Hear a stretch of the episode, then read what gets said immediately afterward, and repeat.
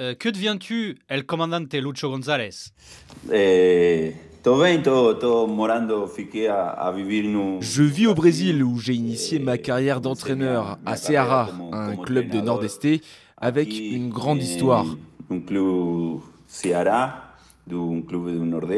ce moment, je continue de travailler, d'analyser des matchs et j'attends qu'une opportunité surgisse pour pouvoir continuer de travailler.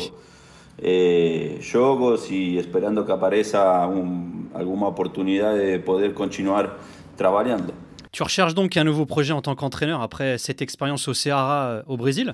Sí, sí, sí, porque a pesar de, de haber sido una experiencia que por ahí... Oui, même si les résultats n'ont pas eh, été ceux qu'on espérait, c'est ce que j'aime, être sur un terrain, être à la tête d'une équipe. Hizo que, que, que eu gosto, gosto de trabalhar, gosto de estar no, no, no campo de jogo, gosto de estar à frente de, de, de uma equipa. Ce sont des expériences toujours bonnes à prendre, qu'elles soient positives ou négatives. On doit bien tout analyser pour s'en servir et continuer dans une ligne de travail. C'est ce que j'aime faire. Je suis un passionné de football et c'est pour ça que je veux continuer.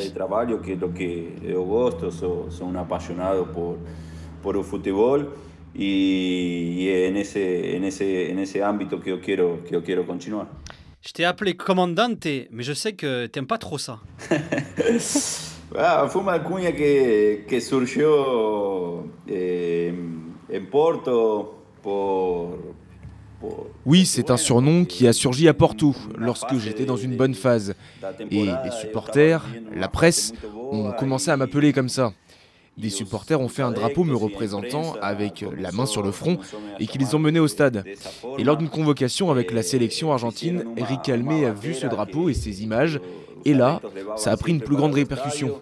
Ce n'est pas que je n'aime pas, c'est juste que je ne pense pas qu'un joueur puisse commander seul une équipe. Le foot est un sport collectif qui n'a pas seulement besoin des 11 joueurs sur le terrain, mais de tout un groupe de travail qui est derrière. Et bien sûr qu'au cours de ces saisons à Porto ou à Marseille ensuite ont été très bonnes et ce surnom est resté.